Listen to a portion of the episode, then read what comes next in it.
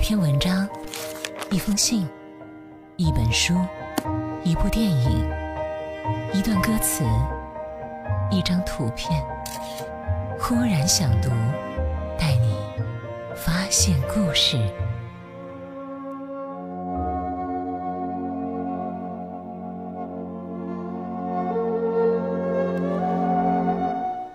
北京时间二十点的零三分，欢迎回来，这里是忽然之间，现在是我们的忽然想读了。二零一九年的伊始，我们和大家读一本书，是来自路遥的《平凡的世界》，几天读下来，今天应该读第六章了。在昨天，我们讲到孙少平的姐夫王满银，因为卖了几包老鼠药，被。线上的人抓走了，这对他们家来说是很大的一个灾事儿。今天我们来读第六章，看看事情是怎样往下发展的。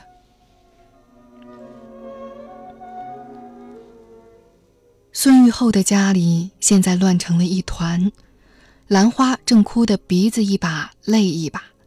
给他妈叙说扛枪的人怎样把他男人从家里拉走了。这个善良的不识字的女人根本不能判断这种事儿的深浅。起先，她以为人家要把她男人拉出去枪毙呀。直到后来，村里人才告诉她，王满银被拉到她娘家村里劳教去了。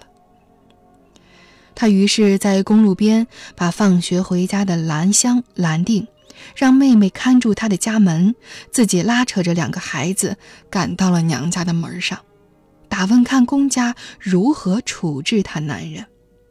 他现在其他事儿什么也不考虑，只关心他男人的命运。听双水村的人说，现在四个人装土，让他男人推着车子跑，还有扛枪的人跟在屁股后面罩着，他的心都要碎了。娃娃的老子没受过苦，这不几天就要他的命了吗？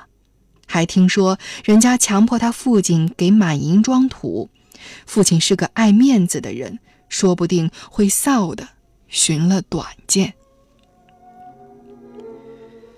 兰花现在最着急的是她大弟弟少安不在家，家里出了这么大的事儿，如果少安在，众人心里还有个依托。可是少安到米家镇办事儿去了。顺便说说，这米家镇虽属外县，但旧社会就是一个大镇子。双水村周围的人买点什么重要的东西，如果十一节没有，也不到他们原西县去。都到外县的米家镇去置办。米家镇不仅离这儿近，货源也比他们县城齐全。不光有本省的，还有北京、天津进来的货物。但孙少安不是到米家镇买东西，而是给队里的牲口看病去了。生病的是队里最好的一头牛。十一节没有兽医站，今早上队长就亲自邀着牛去了米家镇。兰花知道，米家镇离双水村有三十多里路，牛这牲畜又走得慢，少安说不定今晚上都回不到双水村。现在这个恐惧不安的女人，只是扯着他妈的袖口哭个不停，瘦小而单薄的他妈也只好陪着哭。两个大人哭得顾不了娃娃，猫蛋儿和狗蛋儿又不知道两个大人怎么了。也求着母亲和外婆的腿，放开嗓子嚎。不知内情的人听到这惊天动地的哭叫声，会以为这家真的死下人了。这阵势可把后炕头上的玉后他妈吓坏了。这位清绪清朝光绪二十三年出生，现在已经快八十岁的老人，好几年前就瘫在了炕上。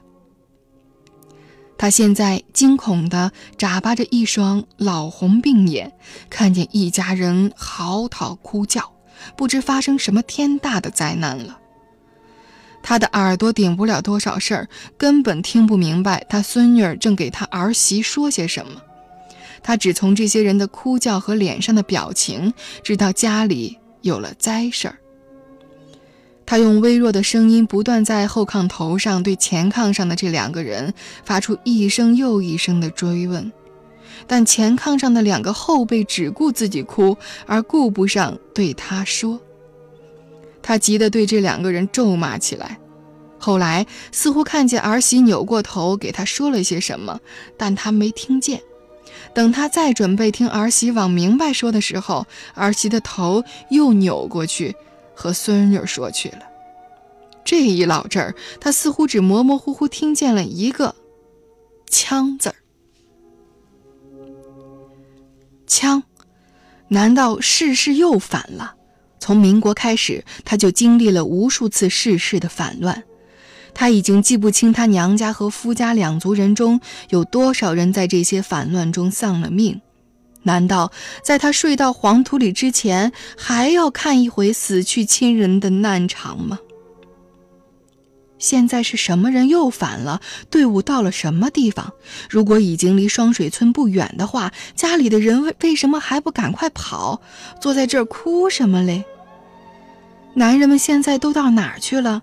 能跑的赶快跑吧！他是跑不动了，他也活够寿数了。一枪打死，就不要再受这活罪了。大概是家里的谁已经叫白军打死了，他们现在才不跑。谁嘞？他在心里开始一个个点家里的人，尽管许多原来的熟人他都忘了，但家里这些人，他不会遗忘一个。家里在门外的人，他算得来。玉后，他早上不是还在家吃饭来着？玉婷，她已经超过当兵年龄了。那么，看来就是孙子中的谁发生了凶险。玉婷的三个女娃娃不会的，玉后两个上学的还小，估计不会去打仗，他们还不到征兵年龄。那么看来，这必定是少安了。对了，这娃娃今天已经一天没见面了。天啊！昨天还在眼前，难道今天刚出去就上了火线？刚上火线就……老太太一想到她的孙子被枪打死了，就在后炕上放开声哭了。我那苦命的安安啊，我那没吃没喝的安安啊，我那还没活人的安安啊！唉，呦呦呦！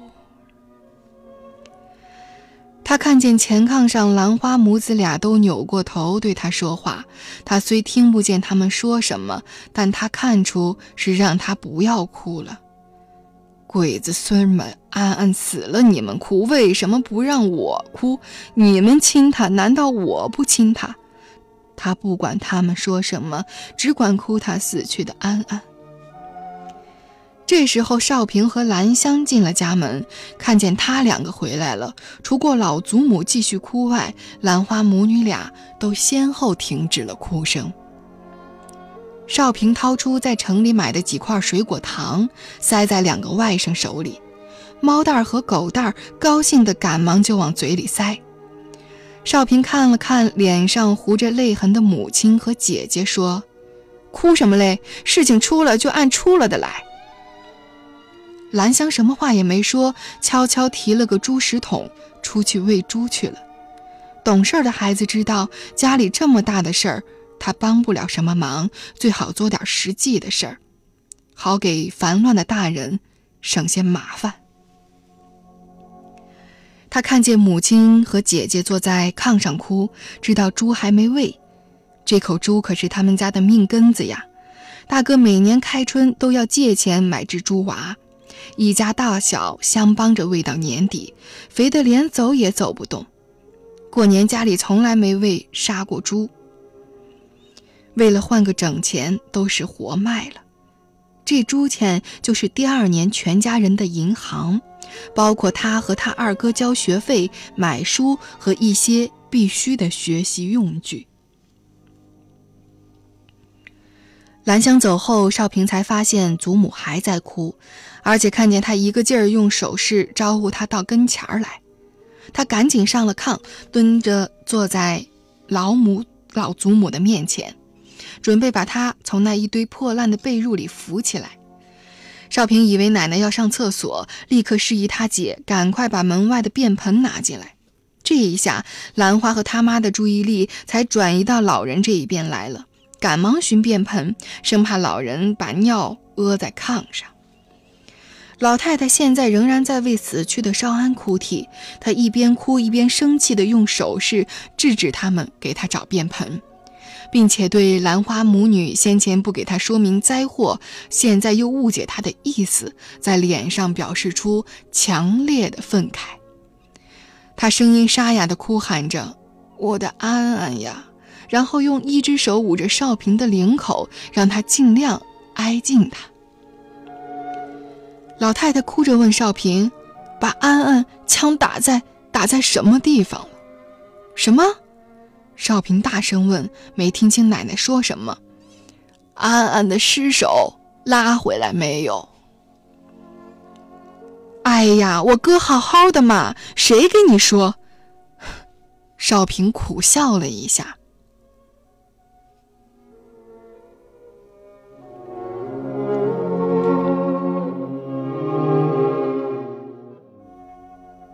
说枪打了，那么把谁打死了？谁也没死，都活着嘞。少平说：“那你妈、你姐哭谁嘞？”“那是我姐夫。”他。少平一下不知道怎样给焦急的老祖母说清楚这事儿。你姐夫，怎了？老太太一下子不哭了。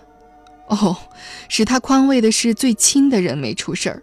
对他来说，兰花的女婿虽然也重要，但终究没家里其他人重要。少平仍然不知道怎样给奶奶说清他姐夫的事儿，就只好随口说：“他犯了点错误，人家让他劳教。”猫叫，老太太不明白这是什么意思。少平忍不住笑了。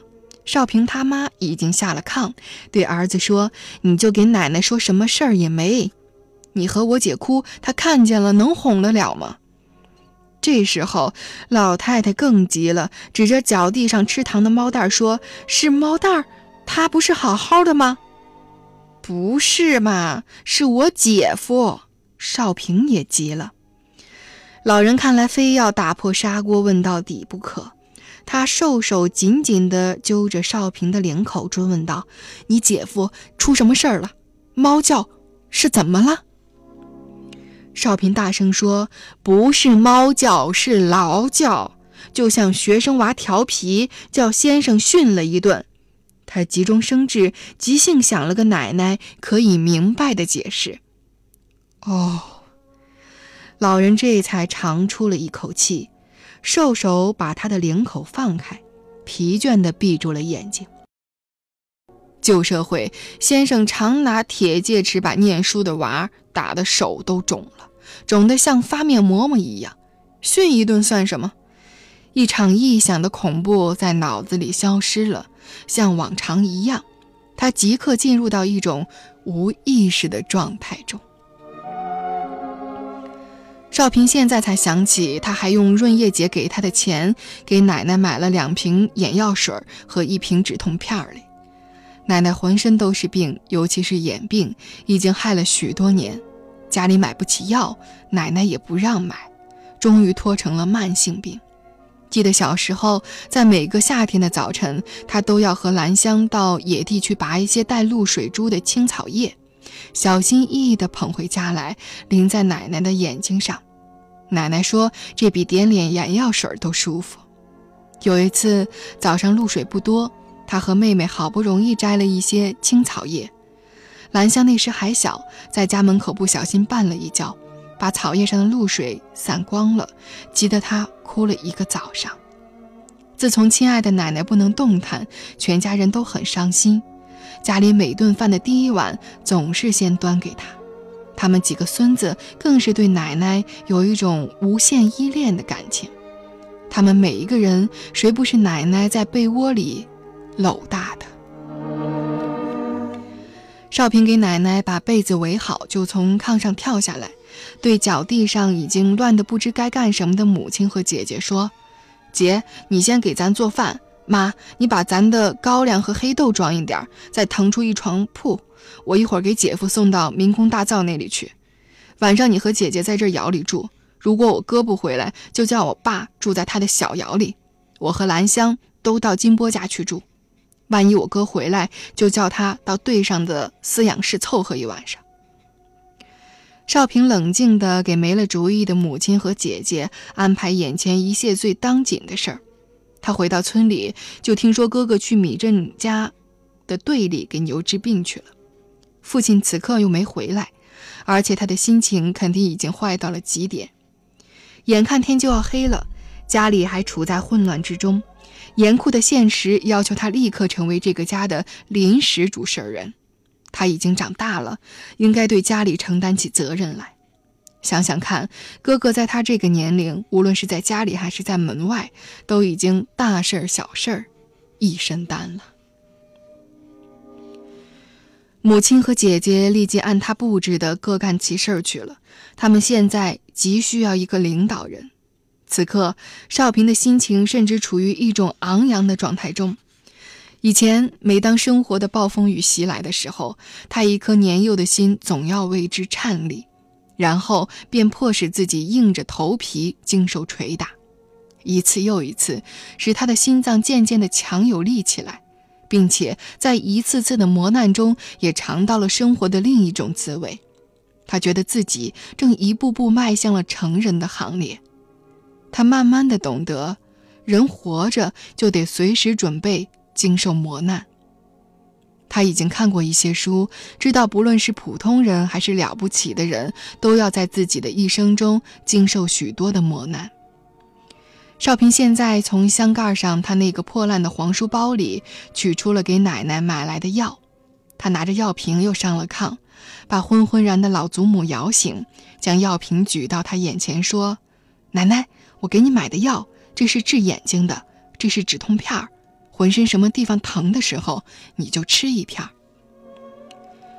老人的红病眼顿时一亮，塌陷了的嘴巴挪动着，吃力地抬起一只瘦手，在少平的头上抚摸了半天，只是哽咽地说：“我平平长大了。”少平说：“你把头抬起来，我现在就给你点一滴眼药水。”当少平给奶奶点完眼药后，他看见奶奶的眼角里划出了两颗泪珠，他默然地溜下炕来，一股温热而酸楚的情感涌上了他的心头，使他也忍不住热泪盈眶。他在心里说：“奶奶，我如果长大了有办法了，你还活着，我一定叫你好好享几天福。”这时候，父亲突然从门外进来了，全家人顿时都停止了干活，揪着他的脸色，想知道外面的事态究竟怎样了。孙玉厚脸黑森森的，一句话也没说，把铁锨搁在门后边。家里的人看他这个样子，谁也没敢言传。兰香不知什么时候又出去捡了一筐柴禾。这时，悄悄地从门中进来，又悄悄地去灶房起烙里倒柴去了。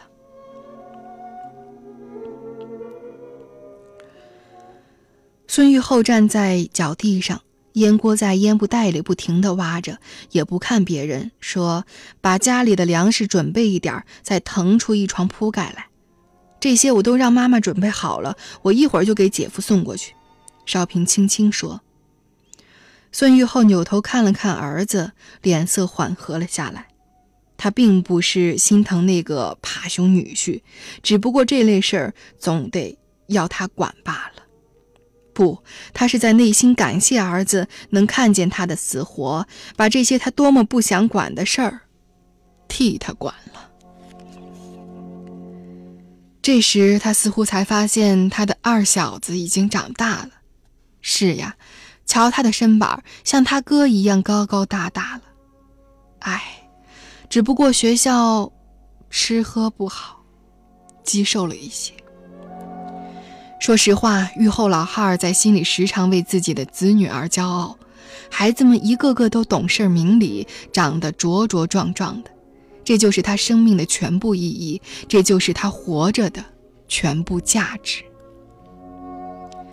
现在天已经麻乎乎的了，少平他妈突然惊慌的在锅台边叫道：“哎呀，我的天！我这死人咋忘了喂猪？”孙玉厚一听就火了，正要开口数落老婆，就听见女儿兰香在灶火，说：“妈，猪我已经喂过了。”窑里所有人的目光一起投向这个他们谁也没有留意的十三岁的孩子。他正在筐子里往出倒柴火，他不知什么时间已经捡回来好几筐柴火了，足够一两天烧的。可爱的兰香默默地做着他能做的一切活。孙玉厚老两口大受感动地看着他们这个最小的孩子，连一句话也说不出来。按说他是家里最小的娃娃，应该娇惯一些。可孩子长了这么大，还没给他扯过一件像样的衣服。现在他已经到十一节上了初中，身上还长七长八短的，穿着两年前的旧衣服。